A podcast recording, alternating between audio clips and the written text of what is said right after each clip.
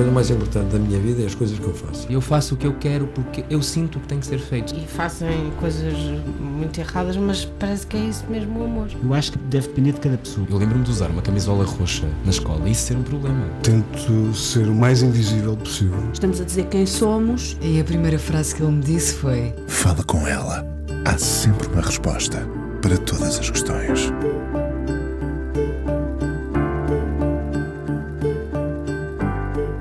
A um oceano de distância, a um continente às vezes de incompreensão, trocámos mensagens depois dela ter sido assaltada. Tinha ficado sem o computador, os textos dela, o telemóvel. Fica-se sem muito mais quando somos assaltados, mas continuamos vivos e muitas vezes do medo erguemos a coragem. Portanto, o medo não é roubado porque ele está mais presente do que nunca, mas a coragem pode ganhar força. Foi o que lhe aconteceu. Dizia ela na sua coluna publicada no Dia dos Namorados: Devo aos rapazes que me assaltaram em Laranjeiras os dentes cravados na vida e uma fala que agora quero cumprir, nem que seja de birra. Maria, nascida no Rio de Janeiro, é escritora, atriz, faz documentários, esteve anos no programa Saia Justa, gosta de fazer planos, análise e brigadeiro. Diz ela: Eu gosto até de não gostar. Eu gosto dela, é destemida. Em Portugal teríamos uma palavra para a definir. É ladina, irrequieta. Maria não para. Gatilho político bem definido. Feminista, mãe de dois filhos. Como atriz, tem estado em cena no Brasil com a peça Pós-F de Fernanda Young, que morreu em 2019, aos 49 anos, deixando em muitos uma dor incurável. Maria perpetua-lhe a memória. A brasileira Maria Ribeiro, hoje no Fala Com Ela, na Antena 1, conhecemos-nos há vários anos, quando lançou em Portugal o livro 38 e meio, tem agora 46 anos. Olá Maria. Inês, que prazer. Você já me emociona assim na largada. Eu acho que isso não, não tá certo. Não está na Constituição, mas tudo bem. que, que bom ouvi-la. Tenho, tenho pena que não esteja aqui eh, perto. Uh, foi tão gostoso, é... foi tão bom o nosso papo. Você me mostrou é o Sérgio Godinho, eu jamais esquecerei. Que bom, que bom, Maria. Maria, uh, é verdade que nós falámos depois do seu assalto um, disse, disse aos seus assaltantes em Laranjeiras, é um bairro do, do Rio de Janeiro, não é? Que, é? que, era escritora porque, mais do que tudo, é escritora que quer ser e que se quer afirmar como tal. É, eu nunca tinha tido coragem de dizer. Eu te, sempre, sempre tive muito pudor de dizer sou escritora, porque a escritora é né, Clarice Lispector. Escritora, não sei, escritora para mim é é uma gente, é, é Camões, é Fernando Pessoa, Machado de Assis. Eu sou exibida, eu acho que o escritor é uma pessoa melhor, né? É aquele, apesar de que tem uma história muito boa do Chico Buarque, quando ele começou a escrever, ele falou: não, eu vou botar um, um pseudônimo porque para o caso de ser ruim, né? Mas depois ele falou: ah, mas se for bom, ah, eu vou colocar eu mesmo, porque se for bom eu vou querer. então eu, eu tenho essa vaidade também, de, mas ao mesmo tempo muita insegurança. E foi a primeira, realmente assim, quando eu me vi ali é, a, a um segundo de perder o meu computador e eu sou uma pessoa totalmente analógica, eu não tenho, não boto as coisas no Google Drive, eu não salvo na nuvem, eu sou totalmente é, o meu fone é aquele fone, eu tô falando com você com aquele fone de fio, sabe? Eu não tenho nem aquele fone. Sim. Então eu falei, eu falei, eu deixa eu só pegar o computador, porque eu sou escritora. E aí quando, e, e, obviamente ele nem olhou para minha cara, ele levou o computador, levou tudo. Mas ele, ele, eles me deram, aqueles dois rapazes, uma coisa maravilhosa, porque eu falei, gente, talvez eu não consiga ainda escrever isso em ficha de hotel, porque me sinto essencialmente atriz. Mas hoje já não fico achando que eu sou uma farsa, que eu estou enganando todo mundo, sabe? Então foi a primeira vez que eu realmente. E eu falei, ah, agora que eu falei, agora eu vou ter que ser. Agora, agora, então eu vou ter que brincar disso e, e não ter medo da palavra, sabe? de ser escritora. Tem sempre, tem sempre essa perspectiva positiva sobre uma coisa que pode, que, neste caso, que, que, foi algo que correu mal, evidentemente foi assaltada, ficou sem algumas coisas uh, valiosas, valiosas em, em, vários sentidos. Consegue ter sempre essa perspectiva positiva sobre algo que não correu bem? Ah, sempre. Procuro ter, assim. E olha que eu sou. Eu sou zero Poliana. Não sei se é em Portugal. Poliana também é uma personagem muito famosa, né? Mas é, é aquela personagem que vê o lado bom de tudo. Eu sou super reclamenta, eu sou super é, é, sarcástica. Mas eu acho, tem uma frase do Jorge Maltner, que é um dos meus grandes mestres. O Jorge Maltner fala: a gente precisa gostar de tudo que acontece. E isso para mim é uma religião, Inês. Gostar de tudo que acontece. Não é sempre fácil, mas eu acho que é uma coisa meio. Eu não, eu não sou, não tenho religião nenhuma, mas para mim isso é uma coisa meio religiosa, assim, de você meio que ter um compromisso incondicional com a vida. Então, já que aconteceu, eu vou eu transformo separação em filme, eu transformo assalto em texto, ah, pelo menos comercializador. Sim. Que, que retrato. Foi a primeira vez que foi assaltada? Foi. Foi, eu sempre fui muito, sempre, eu sou muito destemida, eu ando na rua, eu não tenho medo, eu acho que a gente pode ser assaltado em qualquer lugar.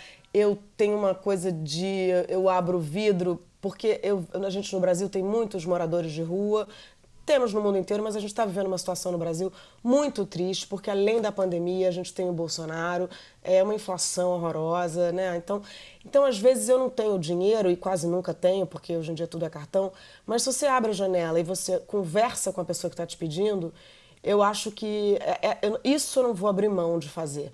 E eu não abria mão de fazer. Então, eu sempre fui aquela pessoa que falava, não, prefiro ser assaltada do que fechar o vidro no rosto de, um, de uma pessoa que poderia ser eu, de, um, de um, uma outra pessoa. E então nunca e tive vai medo continuar de nada. a fazê-lo? Não sei, agora estou um pouco, te confesso que estou um pouco mais covarde. Infelizmente. É. É natural. Uh, que, que, retrato faz do seu Brasil neste momento? É um país em ferida? Olha, a, a Maria Rita Kel, que é uma psicanalista que eu gosto muito, é, vou te mandar uns textos dela, Inês, você vai pirar com okay, ela na sua cara. Combinado. A Maria Rita Kel, ela fala que ela tem vontade de botar o Brasil no colo e ninar o Brasil. É, eu acho muito linda essa, essa imagem, assim, porque de fato dá muita pena, assim, porque a gente tem é, um povo maravilhoso, é, um povo maravilhoso. As pessoas é, são muito bravas, né? Tem, tem uma coisa que diz aqui, o sertanejo é um forte, né? Que a gente tem um país de, de tão grande, né? Dimensões continentais, assim, e a gente vê que às vezes as pessoas com muito pouco ficam felizes. Mas atualmente a gente vive, além do, do, do, do desemprego, além da pandemia, a gente vive uma desesperança de não ter um líder que demonstre se importar com o que as pessoas estão sentindo, porque às vezes o, o Betinho, eu tô, tô, tô, citativa, né? Tô, tô citando um monte de gente, mas o Betinho, é, que foi um cara que fez uma campanha na, da, da fome muito importante, acho que nos anos 90, tem muito tempo isso. Ele falava assim: o problema não é a fome, o problema é a indiferença com relação à fome. E é o que está acontecendo com relação ao Brasil, é uma indiferença com relação a qualquer coisa e uma legitimação da violência, da arma, da, da transfobia. Então a gente está num momento que haja Caetano Veloso. Hum. Uh, Maria, estudou jornalismo, não estudou? Estudei. Está, está em si, ou seja, não exercendo o jornalismo, está em si essa veia de procurar a verdade e denunciar o incorreto, não está? Ah, eu completamente, assim, eu até é, é, não, não consigo evitar, é da minha natureza. Eu realmente, eu, eu, eu, tô, eu tô, tô com um podcast aqui no Brasil que chama Isso Não É Noronha, vou te mandar também, onde eu e uma grande amiga minha, Isabel Gueron, a gente fala muito de, de política e é um, é, um, é um programa semanal sobre o que está acontecendo. E às vezes eu penso, poxa, por que, que eu me meto nessas coisas? Por que, que eu não fico fazendo só novela? E por que, que eu não ganho mais dinheiro fazendo propaganda de shampoo? Se eu fico falando de política, ninguém vai me chamar para fazer propaganda de shampoo. Mas depois eu pensei, eu não quero fazer propaganda de shampoo, eu não sou essa pessoa. A gente, pior do que a gente ser quem a gente é, a gente ser quem a gente não é, né, Inês? Claro que sim. Uh, pegando nessa, nessa da, da, publicidade ao shampoo, agora está com o cabelo mais, mais curto, cortou o cabelo para. Cortei para o cabelo, mas continua muito bom. Adoraria que alguém me chamasse para fazer um anúncio de shampoo. Já agora, não é? Já agora. Uh, a, a peça pós-F continua em cena ou já terminou? Continua em cena e devemos ir a Portugal em novembro, soube disso ontem. Muito é, bem. Estou muito feliz porque a gente estreou agora de forma presencial, fiz essa peça de forma pandêmica, né, assim, online, de forma remota, sim, online, sim. em 2020 é, num teatro imenso e eu fazia para câmeras. Foi uma coisa muito maluca. Eu nunca tinha feito monólogo, já comecei com monólogo para câmeras. E agora, no mês passado, a gente estreou em Curitiba, aqui no sul do Brasil, pela presencial. Vamos fazer agora Porto Alegre, Recife e estreio em São Paulo daqui a um mês, onde cumpro temporada de dois meses. Depois Rio e não vejo a hora de levar a palavra da Fernanda Young para Portugal, porque que mulher inspiradora. Oh, Maria, eu ia pedir-lhe justamente isso que eh, para os nossos ouvintes que a Maria pudesse explicar quem foi a Fernanda Young e porque é que tanta gente a lembra com tanta dor. A Fernanda Young foi uma jornalista. É, ela, ela, ela, eu começo a peça de um jeito assim. Ela fala: Olha, primeiro eu preciso avisar que eu não sou especialista em nada, não sou especialista em coisa pronta. Eu comecei quatro faculdades e não terminei nenhuma e mudo muito de ideia o tempo todo, mas eu procuro me especializar em mim. Faço muita análise e procuro botar as minhas questões em forma de arte. Então, assim, é, ela nunca se formou em nada, assim, então não tem uma só que ela era atriz, ela era escritora, ela era apresentadora, ela era uma grande feminista que não, que não se dizia feminista. E essa peça, esse livro dela que eu transformei em peça, me chamou a atenção justamente por isso, porque chama Pós-F, para além do feminino e masculino. E era uma brincadeira com pós-Fernanda. E, e de, de, forma muito louca, a Fernanda morreu dois anos depois de ter, um ano depois de ter lançado esse livro, então virou pós-Fernanda. Mas a Fernanda dizia: Eu não sei se eu sou feminista. E eu me lembro que eu falei: Fernanda, você está louca, você é das pessoas mais feministas que eu conheço. Ela falou: É, mas agora é o ismo da moda e eu não vou lucrar com ele. Eu achei isso tão interessante. Ela era uma pessoa que estava o tempo inteiro numa coisa dialética dela com ela mesma e ela participou da primeira formação do Saia Justa, que aqui é um programa é, de entrevistas que tinha muita relevância, assim, o primeiro, a primeira temporada, principalmente, que era com a Rita Lee, eu me lembro que a Fernanda falava assim: "Ah, eu não tenho paciência de brincar com os meus com as minhas filhas". E eu falava: "Gente, pode dizer isso? Tá tudo bem?". Ela não ela me abriu caminhos, é como uma Leila Diniz, como sabe essas mulheres que é, é, são pessoas que mudam o mundo, né, Inês? Depois viram os partidos, viram uh, uh, as mas são pessoas, é alguém, é um Sartre, é uma Simone, é alguém que pega e fala assim, não, desculpa, eu vou fazer de outro jeito, eu vou fazer do jeito que eu acredito. E a Fernanda era muito livre e muito autêntica, e a obra dela é, fala dessa liberdade, fala das dúvidas dela, só que ao mesmo tempo era uma mulher muito vaidosa, é, posou nua várias vezes. Então o Brasil eu acho que o Brasil só entendeu a Fernanda depois que a Fernanda morreu, infelizmente. O, o que acontece não raras vezes. Já Sim. agora, quando, quando diz a peça, quando a interpreta, quando a representa, sente-se feminista, Maria? Ah, eu me sinto feminista o dia inteiro, assim, me sinto feminista o tempo inteiro. Sim, Atualmente é a coisa sim. que mais me importa, assim. Claro que ainda sou machista, porque tenho 46 anos e sou fruto de uma época e acho que admitir o meu machismo é, é, é ser mais feminista do que me dizer 100% feminista. Mas a peça, para mim, nossa, ela fala coisas da, da maternidade que são de uma beleza, que ela se arrepende da maternidade o tempo inteiro, que isso não significa desamor que ela acredita que as mães, para serem boas mães, precisam proteger o indivíduo e lembrar quem elas são fora do papel de mãe. É, é, é, é assim, e que ela quer ser escritora e ao mesmo tempo ela quer botar batom vermelho, quer que achem ela gata, e ao mesmo tempo ela quer envelhecer, e ao mesmo tempo ela fica com raiva de envelhecer, e ao mesmo tempo ela acha legal. Assim, é, é uma, uma, uma pessoa, uma relação quase esquizofrênica com ela mesma, E isso é muito humano e muito, muito bonito. Eu sou muito fã da Fernanda e ia fazer essa peça junto com ela, mas no meio do processo ela morreu. E podemos dizer que se revê e que se identifica totalmente com ela? Me identifico totalmente com ela, principalmente na liberdade. Assim, o Alexandre Machado, que, que, que é marido dela, ele fala: Maria, vocês. O mais interessante da peça é que você vê a peça, não, você não vê nem a Fernanda é, nem a Maria, ao mesmo tempo você vê as duas, tem uma interseção, porque vocês são muito diferentes, mas muito parecidas numa numa numa coragem de bancar a ideia, assim, e numa coisa quase que às vezes a gente se, se dá muito mal, sabe? Mas pessoas assim que não aguentam, é o que você fala, a gente é, é o que a gente é, fazer o quê? É que a liberdade tem um preço, continua a ter um preço continua. em 2022. Uh, vamos, vamos à sua primeira canção. O que é que escolheu, Maria?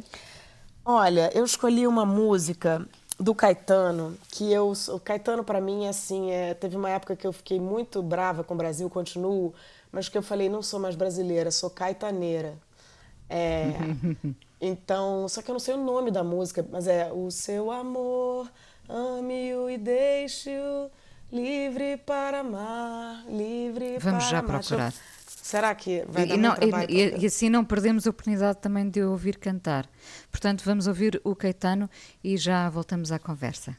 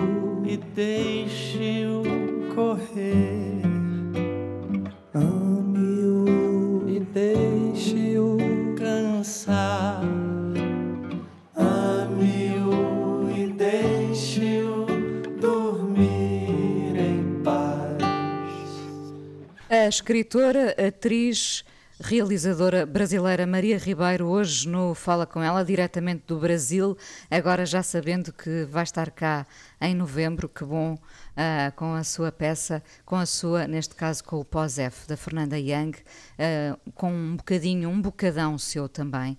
Uh, para além da sua coluna, do seu podcast, tem escrito? Tenho escrito, estou escrevendo o meu primeiro romance, é, para a Companhia das Letras e que foi uma também foi fruto do, do, do, assalto assim porque eu tive muito medo de, de morrer sem deixar um livro. Uma vaidade né uma tolice mas eu falei ah eu fiz tanta coisa e eu quero eu tenho um livro dentro de mim já essa altura do campeonato eu tenho um livro dentro de mim tem algumas coisas sobre as quais eu acho que eu posso iluminar o caminho de algumas pessoas, coisas que, que, eu, que eu vivi. Eu, eu sempre fiquei muito angustiada de não conseguir escrever ficção. E aí, quando eu tive esse assalto, eu falei: quer saber? Eu não consigo escrever ficção mesmo. Eu não consigo escrever ficção. Então, eu vou dar uma enganadinha para evitar o constrangimento, mudar uns nomes. Mas eu só consigo escrever. É, a Tati Bernardi lançou os livros dela recentemente aí pela Tinta da China e ela fala que é autoficção, né? Que é, que é que todo mundo tem feito, né? Que o Karlov tem feito, o Nausgard, que é, tem aquela trilogia maravilhosa. Sim, claro. E então eu acho que agora é, é, é, o que eu tenho para dar, assim. Então tô, eu comecei a escrever, assinei pela Companhia das Letras há dois anos e estava super angustiada, assim, ai meu Deus, vou ter que devolver o dinheiro deles, não tenho, não vou escrever meu livro, porque eu não sei escrever ficção, porque eu achava que uma, uma escritora de verdade, para eu poder dizer sou escritora, eu deveria escrever ficção. E eu não sou essa escritora, eu não sou essa escritora. Eu, eu realmente é, ao mesmo tempo, eu estou lendo a John Didion, O Ano do Pensamento Mágico. Quem disse que ela não é escritora? Porque, porque ela está falando, de, sabe, de, é um jornalismo... Dos lutos dela, claro. Dos lutos dela, das coisas dela. E é um livro, quem disse que não é um livro, né? Ah, como é que ficou o seu trabalho durante a pandemia? Manteve-se muito ativa com a peça, com, com, a, com a escrita, com o podcast? Como é que foi? Eu invento coisas para fazer, Inês, sempre. Eu sei, que, eu... eu sei que você não para, não é? Eu gosto muito de trabalhar, eu gosto muito de trabalhar, eu tenho um prazer imenso, assim, eu acho lindo quando as pessoas falam do ócio, tá? mas para mim o trabalho, ele é, eu sou ansiosa, eu sou ansiosa e angustiada. Então, se eu não trabalho, eu fico, eu preciso ter um motivo para pentear o cabelo, colocar uma roupa boa, e senão eu fico de pijama lendo, e isso para eu me angustiar é um pulo. Então eu vou aí no meio da pandemia eu inventei é, umas lives que eu no início falei gente live live é uma coisa de quinta categoria live é uma coisa horrível subentretenimento. Bom deu dois meses eu estava fazendo lives diárias fiz durante dois meses com a Isabel Gueron essa minha amiga que depois a gente transformou em podcast a nossa história mas fiz dois meses de lives e isso me salvou porque era um motivo eu falava bom gente agora eu vou passar um corretivo, agora eu vou pentear o cabelo, vou colocar uma blusinha, porque eu estava entrando em depressão. Assim, o início da pandemia foi, foi muito difícil, imagino que aí também, né? Justamente para uma ansiosa e angustiada, a, a pandemia começou por ser um, um, período de introspeção, de reflexão, ou, ou, ou, ou teve uma necessidade ainda maior de se virar para fora? Não, começou com uma introspecção é, muito grande e eu acho que, é, repetindo o Maltner, a gente tem que gostar do que acontece, eu acho que várias coisas vieram para ficar. Hoje em dia, eu não, eu não, não, me, não, é, não perco mais tempo em ah, vou ser delicada aqui, vou dar um beijo no aniversário de alguém com quem eu estudei na fac... Eu sempre artista tem uma coisa, né, um dos nossos maiores defeitos, a gente quer ser amado, né? Eu sempre quis muito quis ser amada, então sempre cumpri muito para continuar sendo amada de ir em, almoçar com pessoas que eu ficava tão feliz que gostavam de mim que eu eu, eu, eu devolvia assim e hoje em dia, depois da pandemia, eu falei, não, não sei quanto tempo eu tenho. Eu acho que a morte virou uma coisa mais presente. E eu falei, eu, é, e se eu morrer daqui a uma semana? Então, eu tô, eu, isso continua para mim. Então, eu não quero dar uma entrevista por obrigação, eu não quero ir num almoço por por gentileza. Claro que eventualmente você faz, você, você compõe ali, mas de um modo geral tenho tentado ser honesta com, com as minhas vontades para poder realmente cuidar de quem de, de quem eu quero cuidar, assim, cuidar de quem me importa profundamente. Ser honesta com as suas dádivas. Teve, teve medo de morrer durante o assalto? Não tive nenhum, eu sou tão onipotente. Eu, não, eu achei, não só eu não tive medo de morrer, como eu achei que eu podia conversar com ele, que eu era muito boa de conversa, que ele ia me devolver o computador, porque afinal de contas eu ia explicar para ele que meu livro estava no computador.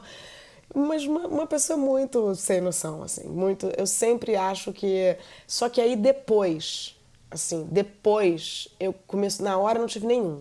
Depois aquilo me bateu e eu falei: não, peraí, eu preciso é, focar é, e realmente fazer as coisas que eu quero e, e, deixar a morte mais perto no sentido de que o meu pai morreu de um jeito muito bonito assim. Quando ele tava ele ia fazer uma cirurgia que talvez ele morresse. E aí eu lembro que eu entrei no quarto e chorei um pouco. E ele falou assim olha acho muito chato você chorar. Porque eu quero te dizer que nenhuma pessoa no mundo foi mais feliz do que eu. Tenho até um pouco de pena de você porque eu duvido que você vá ser tão feliz ou seja tão feliz quanto eu fui eu, então, não tenho medo de nada, não estou com medo de nada. Agora, a gente aqui podendo conversar sobre várias coisas, você vai chorar, vamos aqui organizar, deixar tudo direitinho. E eu quero ligar para umas pessoas para me despedir. foi uma é, foi tão bonito, tão generoso assim. Bela então, lição de vida na hora nossa, da morte. Nossa, nossa, assim foi lindo. Então eu hoje em dia eu penso nisso, eu, eu tento assim, falo, nossa, meu pai deixou tudo tão organizadinho. É, quero também, sabe, deixar, não, não, não, quero que seja um caos, quero deixar meu livro, quero explicar mais ou menos o que fazer com as coisas, quero ser cremada. Eu não acho que isso, a gente falar disso e ter isso dentro da vida, eu não acho que isso seja mórbido, ao contrário. Acho que é para a gente poder cravar os dentes na vida. Como dizia na sua coluna, não é? É, é uma forma. A, a, incluir a morte é uma forma bonita de organizarmos a vida, não é? Uh, tem feito tudo, eu gosto dessa. O seu pai já agora morreu com, com quantos anos? Ah, já tem tempo, foi em 2013, ele tinha 7, 9. 79, sim. Uh, faz tudo para uh, ter essa ideia também na sua vida de missão cumprida, de ser feliz. Pronto, quando diz que agora anda a dosear essas dádivas e tenta ser honesta, dando o amor certo às pessoas certas, mas uh, no fundo é em busca da felicidade, de ser feliz, não é? Não ah, deitar sem... fora coisas preciosas. Sem dúvida, não. não não fingir que, que eu sou uma pessoa que eu não sou porque vai pegar bem ou porque é, aquilo é, tá, tá mais na moda ou é porque é como as pessoas vão me ver. Eu acho que ser feliz é o que a gente tem que fazer aqui, mas também acho que para ser feliz você tem que lidar com o que está em volta, assim, né? Olhar os outros, é, inclusive é uma maneira excelente. Eu, eu brinco, às vezes tem amigos meus que me ligam chateados e, e, e, e, atores, de modo geral, são muito autocentrados, né? Eu acho que eu era também, talvez ainda seja, mas tenho tentado melhorar. E eu falo, olha, tem uma coisa ótima para você melhorar um pouco das suas dores. Conversa com os outros, porque tá todo mundo, tá todo mundo na merda, tá todo mundo mal. Todo mundo tá travando uma batalha violenta e você não sabe. É você tem que abra seus ouvidos. Nós, nós estamos também a lutar por um mundo mais justo com as mulheres. Uh, educa os seus filhos nesse sentido, Maria? Ah, os meus filhos, eu vou te dizer, realmente é, é das coisas mais maravilhosas. Hoje em dia também não está pegando muito bem falar tão bem da maternidade assim, mas eu vou te dizer Fala, que eu eu sou completamente. Olha, o João vai fazer 19 anos, o Bento tem 12 e eles são garotos que me ensinam todos os dias. Eles são completos. Assim, o Bento no Instagram dele, o Bento tem 12, né? O Bento tem um Instagram fechado, mas outro dia é, eu vi que tinha uma coisa no, no, no, perfil que era assim: ele barra dele. E eu falei: o que, que é isso, Bento? Ele falou: não, é para dizer que eu me identifico com o meu gênero. Olha que coisa, uhum. 12 anos. É, ele falou: pelo menos agora, mãe, pelo menos no momento. eu falei: gente, olha, olha só que maravilha isso hoje em dia, essa questão de identitária, é uma questão. Eu estou vendo, eu tô vendo euforia, eufória, sei lá como fala, por, sim, por indicação sim, sim. do meu filho mais velho. E eu estou absolutamente encantada. Então, o tempo inteiro eles me, me, me ensinam é, o, o, que está acontecendo e como a gente ainda é atrasado com relação a, aos nossos amores e, e, e, e, com relação à questão de gênero mesmo. E de, eles são feministas num grau assim é, é outra coisa, é muito legal, muito atentos, muito delicados, são pessoas é, muito interessantes. Que imagem é que acha que eles têm de si, Maria? Porque já percebi que aprende, aprende bastante com eles. E eles que imagem terão de si? Olha, é, eu acho que eu acho que eles têm uma acho que eles têm uma mãe muito muito forte e, e, e muito presente que talvez ainda esteja é, talvez porque tenha que ser assim mesmo e os pais também. Acho que eles ainda têm os pais muito presentes mas eu, eu brinquei quando quando meu meu mais velho foi fazer a análise eu virei para o analista e falei olha eu sei que seu trabalho é fazer ele descobrir quem ele é e sair um pouco né, da, da, minha figura, que eu sou muito, talvez, ocupe muito espaço, mas se você puder deixar uns 10% dele gostando de mim, eu te agradeço. Então, acho que eles têm a imagem deles, acho que eles sabem que eles podem ser quem eles quiserem. Assim, tem uma liberdade absoluta de de saber que eles podem ser quem eles quiserem. Eles negam muito essa a, coisa da vida pública, acham muito chato, acham muito chato ter pais atores e aparecer, e acham que isso é muito bobo. E eu acho isso maravilhoso, eu acho muito legal que eles tenham essa. não tenham esse deslumbramento, sabe? Eu acho que eles sabem que, que todo mundo é igual. Acho que eu não te respondi, né? Mas não sei que imagem eles vão ter deles mesmos. uh, Diga-me uma coisa, e posso estar enganada, mas fiquei com a ideia que, que no Brasil, neste tempo difícil de pandemia, pandemia barra política, o mundo da cultura se uniu ainda mais. É verdade? Ou nem eu acho isso? que eu acho que sim, eu acho que sim, acho que sim, mas é porque a gente tá. Eu uma vez escrevi uma coluna no Globo falando que estamos todos no chão mas que a gente está dando as mãos e olhando as estrelas. E que, e que é por isso que eles têm tanto ódio da gente, porque mesmo a gente no chão, a gente aproveita para olhar o céu. É, então, eu acho que a gente está muito unido porque a educação e a cultura nunca foram tão. Não, todas as, e a pesquisa também, né? Todas as pesquisas foram cortadas. Então, a gente está vivendo um momento muito, muito triste, talvez o pior momento para a cultura desde que eu me entendo por gente. Então a gente está assim muito unido e, e muitas pessoas fazendo eh, aqueles crowdfunding, né? E, e gente fazendo peça eh, às vezes para cinco pessoas na casa dos outros e, e gente fazendo peça através do, do telemóvel. Então existe um lugar assim realmente de que estamos todos juntos, estamos todos juntos. Mas não sei, porque eh, a gente tá, não, não tá fácil, Inês, não tá fácil. Eu vi agora as cenas da, da Eliane Giardini, que é minha, eu brinco que é minha comadre, né? Mas ela é ex-mulher do Paulo Betti, que foi meu primeiro marido. Mas a Eliane agora estava no Coliseu, em Lisboa, com o Marcos Caruso, e fazendo, acho que já não sei qual é a peça, Intimidade Indecente, não sei, mas Sim. lotado, lotado. E eu falei, gente, como é. O teatro é um lugar muito artesanal. É, é, a, gente, a gente fica feliz com isso, a gente quer encontrar os outros, a gente quer. É, é, então, existe de fato uma identificação, uma irmandade entre, entre nós, essa gente estranha que gosta de fingir que é outra pessoa e que combina com as outras pessoas né, que estão na plateia assim: olha só, vamos todos combinar que durante duas horas vamos acreditar em tudo aqui que estamos falando. Tem uma coisa da gente manter uma, uma coisa lúdica, né? E isso está sendo mais importante do que nunca aqui. Hum. É, é, engraçado porque o teatro tem uma quase fragilidade que depois se faz força com, com as palavras, mas também com os silêncios. Gosta dessa ideia da, da fragilidade que depois se torna força? Completamente. A gente, o teatro é é, a, a, beleza dele está na fragilidade e na, e, na, e na coisa fugaz, né?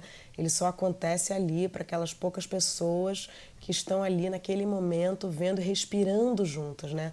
É, e é irrepetível sem... também, não é? Porque irrepetível. de, apesar de ser o mesmo texto todas as noites, ele terá sempre qualquer coisa de diferente, nem que sempre. seja a respiração do público, não é? Completamente. Isso é muito lindo, assim, é muito lindo. E é muito lindo ver as pessoas voltando para o teatro de máscara. A gente sabe que não é confortável, que as pessoas ainda estão com medo de sair de casa. Então, é, é tá, tá, essa fragilidade está maior ainda e isso torna o teatro mais poderoso, porque é um ato de resistência absoluta. Uh, para, para uma mulher como a Maria, uh, eu disse ladina, que é uma, é uma, uma palavra, um adjetivo que nós temos cá em Portugal. Ladina é alguém que se mexe muito, uh, frenética, enfim, habilidosa no, no bom sentido, destemida. isso herdou do, do seu pai ou da sua mãe? Herdei do meu pai herdei do meu pai. Embora minha mãe tenha sido muito corajosa de outra forma e hoje em dia eu consiga, eu, eu acho que eu enxergo uma coisa social também, né? Ela nunca pôde trabalhar, ela então é muito fácil também hoje em dia eu falar assim não herdei tudo do meu pai meu pai era esse sujeito corajoso não sei o quê mas por exemplo nunca deixou minha mãe trabalhar e a minha mãe sempre aceitou isso então até isso estou revendo. Às vezes brigo com ele, faço as pazes. Mesmo ele já tendo morrido, eu fico às vezes de bem, às vezes de mal. isso, isso reforça o seu lado feminista? É porque é importante Ah, olhar sim. para trás para, para querermos ser mais no presente, não é? Sem dúvida, porque eu sempre questionei muito e achei, sempre achei minha mãe fraca. Então, hoje em dia, eu falo, não, mas espera aí, essa fraqueza vem da onde? Qual era o contexto disso?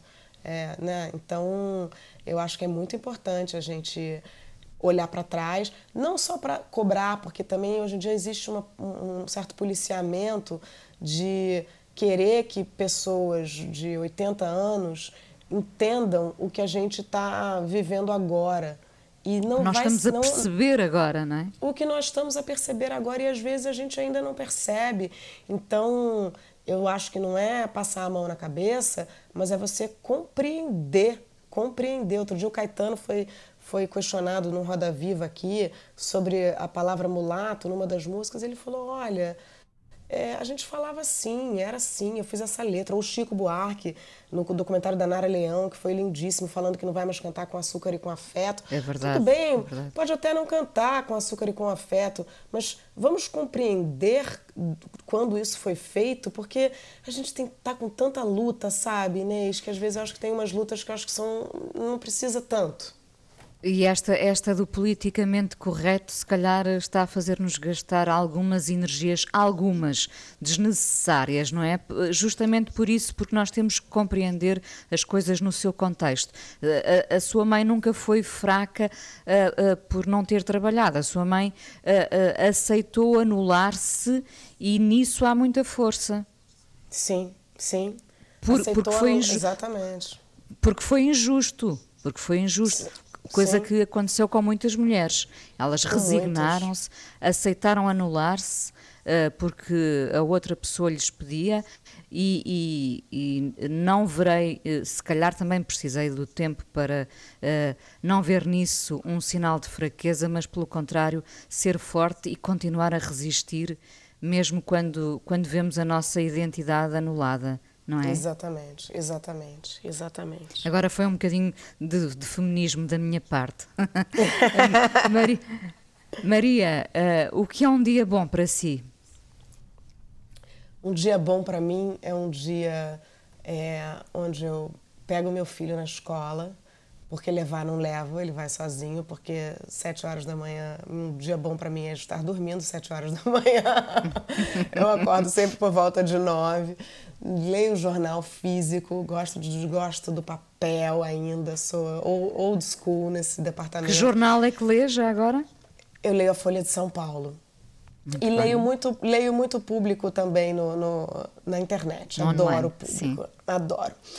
E, e aí pego meu filho na escola e escrevo, escrevo. Eu tenho alguns projetos atualmente como roteirista, mas nunca escrevo junto, nunca escrevo sozinha, sempre escrevo junto com pessoas, sempre me coloco assim, monólogo, é a primeira vez que eu estou sozinha, eu gosto de trabalho em grupo. Claro que a literatura, meu, meu livro, minhas colunas eu faço sozinha, mas de um modo geral eu procuro é, estar em situações e pensar em projetos e, e filmes e então faço reuniões de trabalho tenho um enorme prazer no trabalho gosto de trabalhar com amigos porque acabo convivendo mais com as pessoas com quem eu estou trabalhando. E, e de noite se eu puder eu vejo uma série um filme tomo uma taça de vinho que é, é, é o, eu sinto que é, eu cumpri É um o fim bálsamo. do dia e à noite eu, pa- eu sinto que o dia inteiro é para aquele momento. Eu falo, ah, agora já pode, já anoiteceu, já posso fumar um cigarro, já posso tomar uma taça de vinho, já posso ver a minha série, que eu não serei condenada pela culpa cristã que ainda me bate. Como a compreendo. Adoro o seu, o seu ritmo, adoro que seja assim frenética e que não pare. Ah, o que é que vamos ouvir? Ah, outra canção? Ah, eu- outra canção é Grito de Guerra, é uma canção não tão conhecida do Moraes Moreira.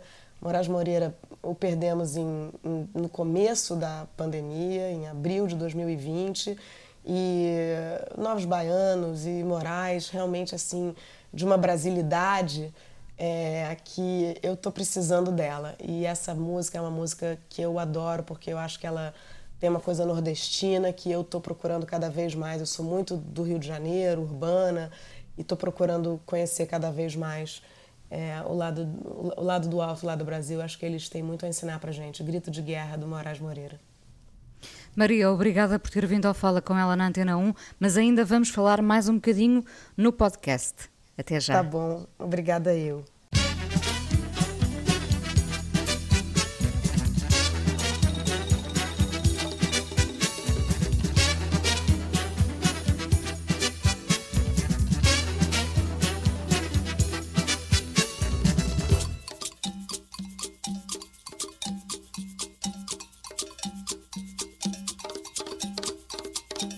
Vem comer gado do Iacará, se vai tocar. Caxixi e Jexá, e vem beber. Mariria Lua, se vai cantar. Traz o meu xaxará. E vem comer gado do Iacará, se vai tocar. Caxixi e Jexá, e vem beber. Mariria Lua, se vai cantar. Traz o meu xaxará. Traz o meu xaxará e ouve um grito de guerra de toda a nação. Eu, gente da minha terra, eu, dança em meu coração. Traz o meu xaxará e ouve um grito de guerra de toda a nação. Esse canto que encerra, tão sincera paixão. Traz o meu xaxará e ouve um grito de guerra de toda a nação. Gente da minha terra, dança em meu coração. Traz o meu xaxará e ouve um grito de guerra de toda a nação. Esse canto que encerra, vem comer. Caro do Iacará, se vai tocar. Caxixi e Jexá, e vem beber. Mariria Lua, se vai cantar. Faz o meu xaxará. E vem comer. Caro do Iacará, se vai tocar. Caxixi e Jexá, e vem beber. Mariria Lua, se vai cantar. Faz o meu xaxará A escritora e atriz caetaneira Maria Ribeiro, hoje no Fala Com Ela, agora com o seu cabelo mais curto ao jeito de Fernanda Young. Maria tem um ritmo muito acelerado. Uh, o dia cabe inteiro em si ou não chega? Não chega, não chega. Não chega. Quer dizer, chega porque quando, quando, quando o remata com a sua taça de vinho e o seu cigarro, percebe que ele coube e chegou ao fim, mas a ideia que passa de si é que parece que as 24 horas não chegam, não é? Eu, eu sou muito animada, muito intensa, eu gosto de gente, eu gosto de. Eu fico querendo saber o que está acontecendo, eu fico. Então, pra, eu realmente preciso de uma ajuda externa é, e, e, nesse caso, cigarro e vinho e série são os meus entorpecentes, porque eu preciso de alguma coisa de fora que me pare. Porque senão, realmente, eu, eu, se eu pudesse, eu dormiria menos, porque eu gosto tanto da vida, tenho tanta coisa para fazer, que eu fico fazendo as contas. O que será que ainda vai dar tempo de eu fazer? Quantos documentários ainda eu farei nesta vida? Então, realmente, eu sou animada. Então, pegando precisamente nessa ideia dos documentários, uh, tem feito menos televisão, uh, tem feito cinema, não tem feito os seus documentários, está mais afastada da televisão? Não, eu estou fazendo uma série, na verdade acabei de fazer e vai estrear na Globoplay chamada Desalma. É, fiz a primeira temporada, agora nós vamos estrear a segunda. E, e tenho dois projetos de televisão. Um sobre o médium João de Deus, que é uma ficção é, escrita por mim e por uma jornalista, Cristina Fibe, que foi quem cobriu tudo para o jornal O Globo. Então ela tem uma pesquisa muito extensa e, e esse é um tema que tem muito a ver com o que eu estou vivendo hoje, com o que ela está vivendo hoje, com o nosso feminismo.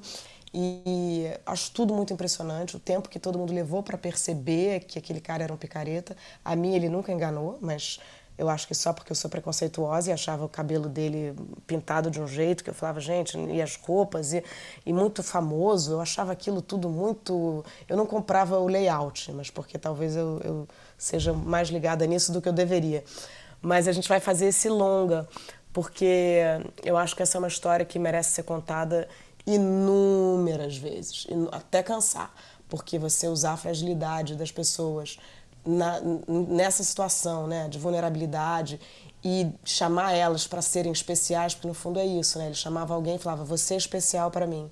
E eu durante muito tempo caí nessa armadilha de ser especial, de querer ser especial. Eu era a filha mais especial do meu pai, a aluna mais especial, e, você, e isso é uma prisão horrorosa. Então, tem esse projeto na, na, no cinema, que é o João de Deus, tem um documentário sobre o meu pai, que eu lanço esse ano, que eu filmei há 20 anos atrás e que só agora eu montei. E tem o Desalma, que é a série da Globoplay, que deve ser lançada no meio do ano. Para além do, do livro que aí virá, da peça, uh, do podcast, enfim, de tudo isso. Uh, que Brasil, pensando que a pandemia expôs ainda mais as, as vulnerabilidades de, do mundo, uh, de um país como o Brasil em especial.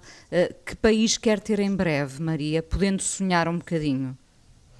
Ah, quero um país onde as pessoas possam ir no mercado e, e, e comprar comida para os seus filhos, um país onde as crianças possam estudar, onde o teatro, o cinema, a arte seja valorizada, porque ninguém vive sem arte, ninguém vive sem ouvir uma música durante o dia ou sem ouvir um texto bonito. A, arte existe porque só a vida não, não, não, dá conta, é pesado demais, a gente precisa disso.